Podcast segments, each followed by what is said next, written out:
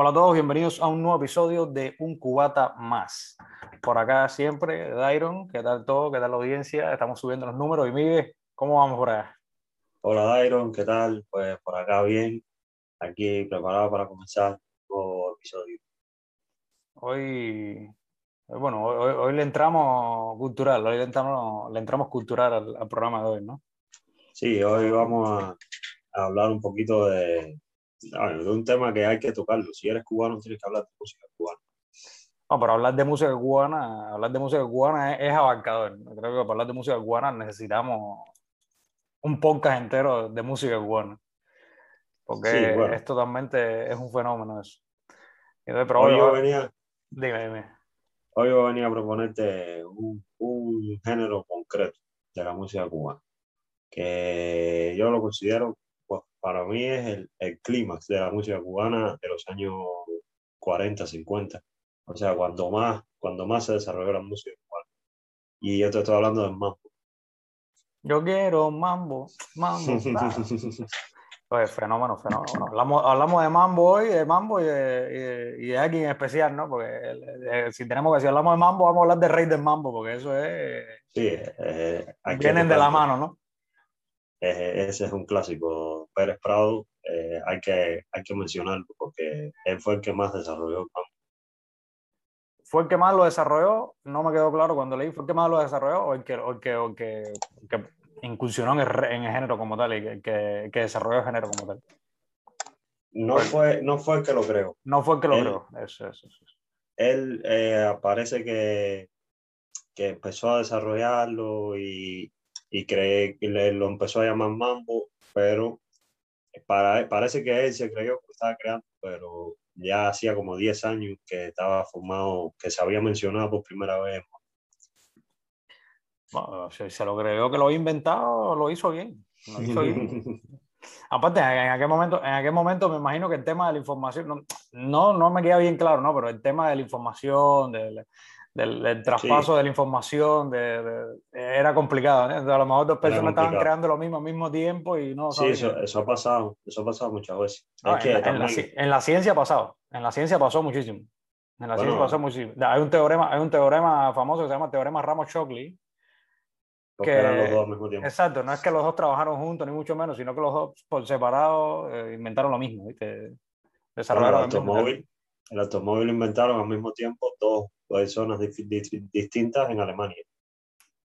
Al Es- mismo tiempo lo estaban inventando y, y de hecho se, fu- se fusionaron después y crearon la marca Mercedes-Benz. No, mira pues. Pero bueno, vamos a Va, regresar. volvemos, estamos volvemos a en- Mambo, volvemos a Mambo que De Alemania, de Alemania a Cuba hay un tramo. Y nada, volvemos a los años 30, finales de los años 30. Y había una orquesta, el género más popular en los años 30 era el danzón. Eh, género cubano también, que de hecho es el baile nacional de sí, Cuba. el danzón es baile nacional. Sí. Mi, abuelo, mi, abuelo, mi abuelo tiene récord bailando danzón en, un- en, un, en un ladrillito, como le decían. bueno, pues había una orquesta de danzón que se llamaba Arcaño y sus maravillas. Eh, y la orquesta era de Antonio Ar- Arcaño. Y, y ahí habían dos hermanos que formaban parte de la orquesta, eh, Israel Cachao y Orestes López. Y ellos fueron los que empezaron a darle, eh, a, introducirles algunos cambios al danzón que ellos tocaban y le agregaron improvisaciones al final de, la, de las canciones, al final de los temas, y le dieron más ritmo, porque el danzón es un género también más suave. Y, y cuando ellos iban a improvisar, pues empezaron a llamar, eh, decían, no, vamos a mambiar, vamos a mambiar. Y era lo que ellos entendían con improvisar el, el ritmo ahí al final de la canción.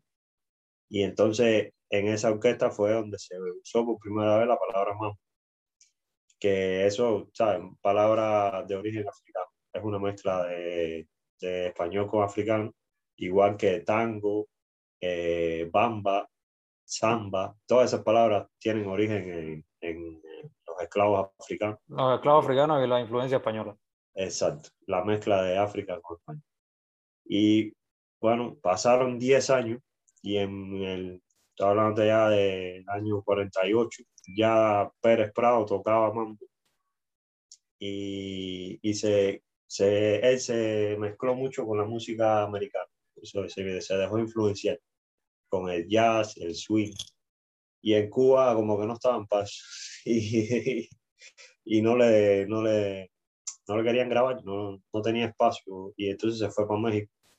Y en México los, los años finales de los años 40 eh, ahí sí empezó a grabar, hizo en el año 49, hizo un disco que incluía Qué rico Mambo y el Mambo número 5, que son de los más Mambo number 5, sí, ese, Mambo ese, ese de, de, de, los famosos, de los famosos, bueno, yo creo que ahora hay, hay, versión, hay versiones en los 90, sí, exactamente. Una versión súper famosa, sí, mm. que es, es eh, una, una, mezcla con, con Terno también. Mm, exactamente, sí, con disco Terno. Fue, fue, pues fue esa, famosa por eso, menos por ahí fue que lo conocí yo. Sí, sí, yo también, también al principio, después, pues ahí se desató la mambomanía. La gente se volvió loco bailando mambo y tocando mambo, eh, y hubo otros músicos que Pérez Prado cuando estaba en México contrató de cantante a Benny Moré, que Benny Moré también aportó muchísimo mambo. Y nada, eh, no fue solo la música, el mambo fue una explosión también de baile. Fue la primera vez que en un baile de salón se, las parejas se separaron, porque, ¿sabes? Los bailes de los principios de los años, de principios El danzón, el danzonete, todos todo esos bailes eran de, de bailar pegados. Eran pegados, eran pegados. Y, y fue la primera vez que se separan las parejas y empiezan a bailar separados. Y, pero además con el juego de la pareja, ¿no? pero, pero separado. Y eso, adivina qué influyó. Y eso, estamos hablando del principio de los años 50. Ahí, influyó, ahí influyó, influyó, en rock and roll después, supongo. Exacto. exacto. Mambo fíjate, sí, sí. Es un género cubano que influye en la música americana. Es totalmente al revés a lo que estamos acostumbrados. Sí, sí. No, no, eh, sí, sí, tenía, sí tenía conocimiento de que, de que en el rock and roll, o sea, una de las influencias más grandes de rock and roll eh, fue el mambo. ¿no? Eso sí, sí, sí lo sabía. Y de hecho, Pérez Prado sacó una canción que se llama eh, Mambo Rock y o también le dicen The Cuban Rock. Y, o sea, yo, yo diría, yo me atrevo a decir que Pérez Prado fue el primer rockero cubano.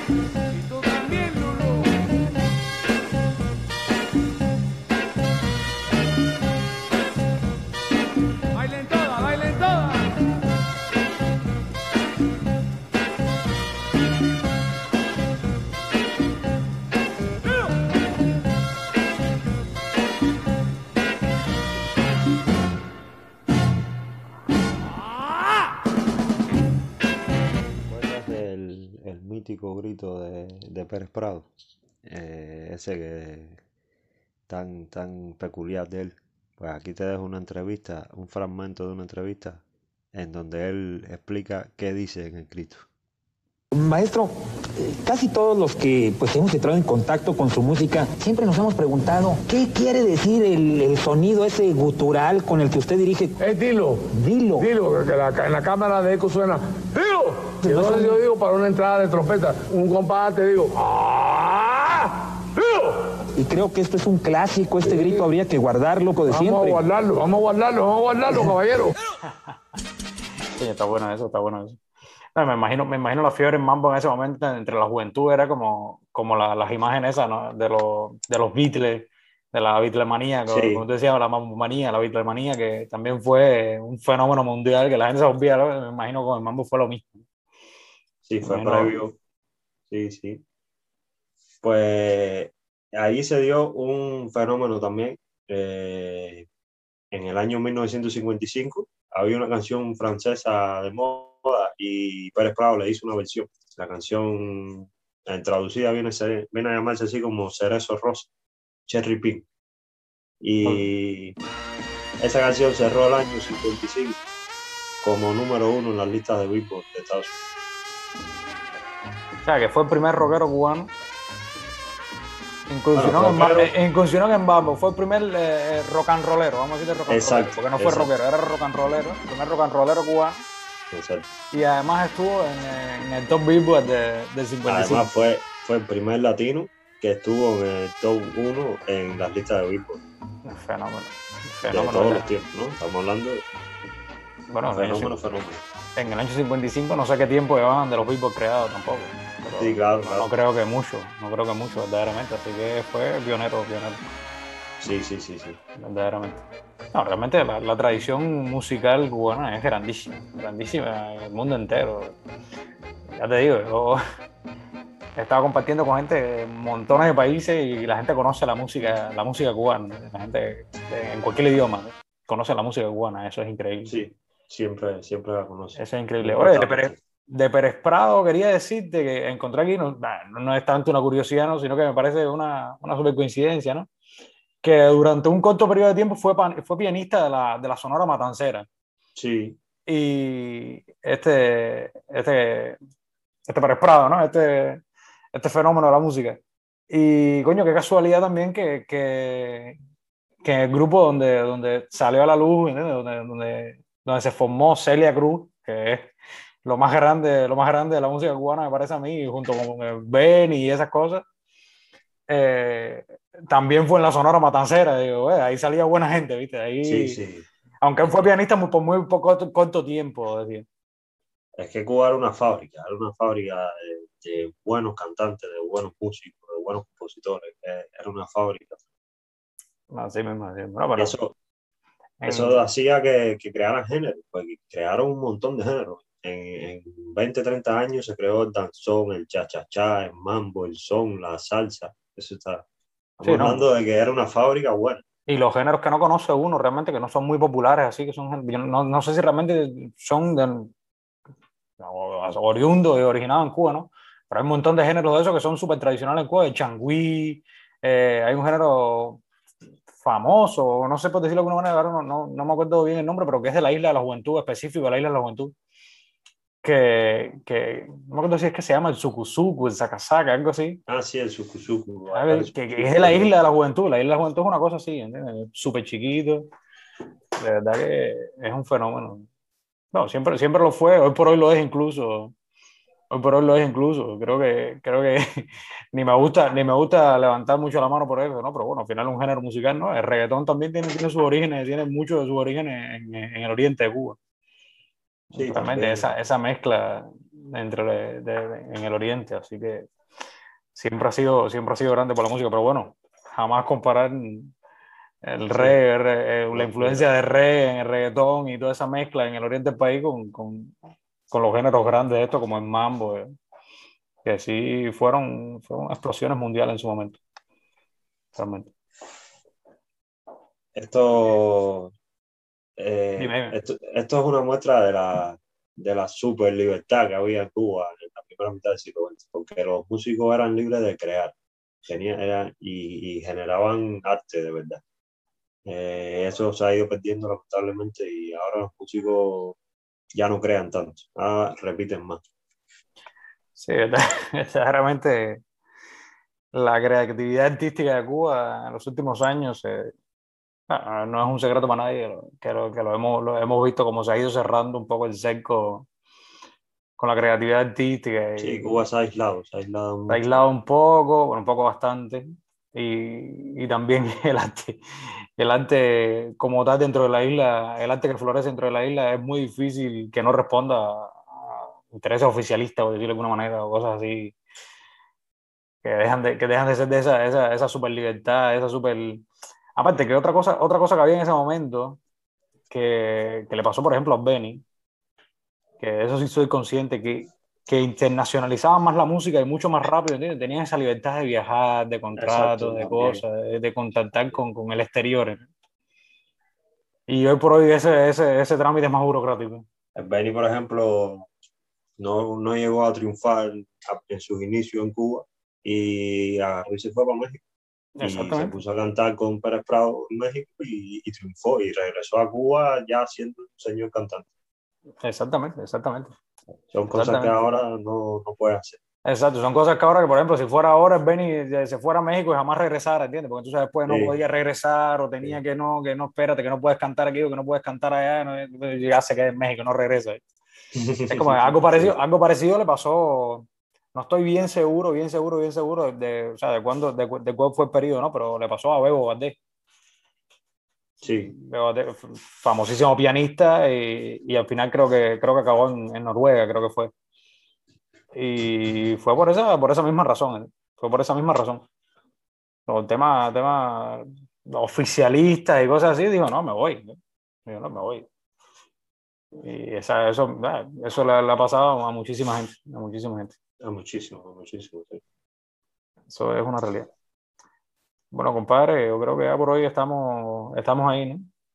Estamos ahí. Hoy el programa fue bastante especial, bastante, bastante cortico de la, de la música cubana. Creo que, creo que debemos hacer especiales de la música cubana poco a poco en, cada género. Sí, sí. Porque si no es muy, es muy complicado hablar. O sea, me parece que hablar de la música cubana es, demasiado abarcador. Es demasiado grande. Hay que ir poquito a poco tocando cada género, cada artista. Porque verdad que los tenemos grandes y buenos. Así que. sí, sí, Es así. Pues nada, síganos, síganos en las redes sociales y, y por la calle, ¿no? Por la calle no recuerda eso siempre. Nada, abrazo a todos los seguidores, síganos en Facebook, en Twitter, que siempre estamos por ahí. Y nada, nos vemos en el próximo, en el próximo episodio. Chao. Hasta la próxima. Thank you.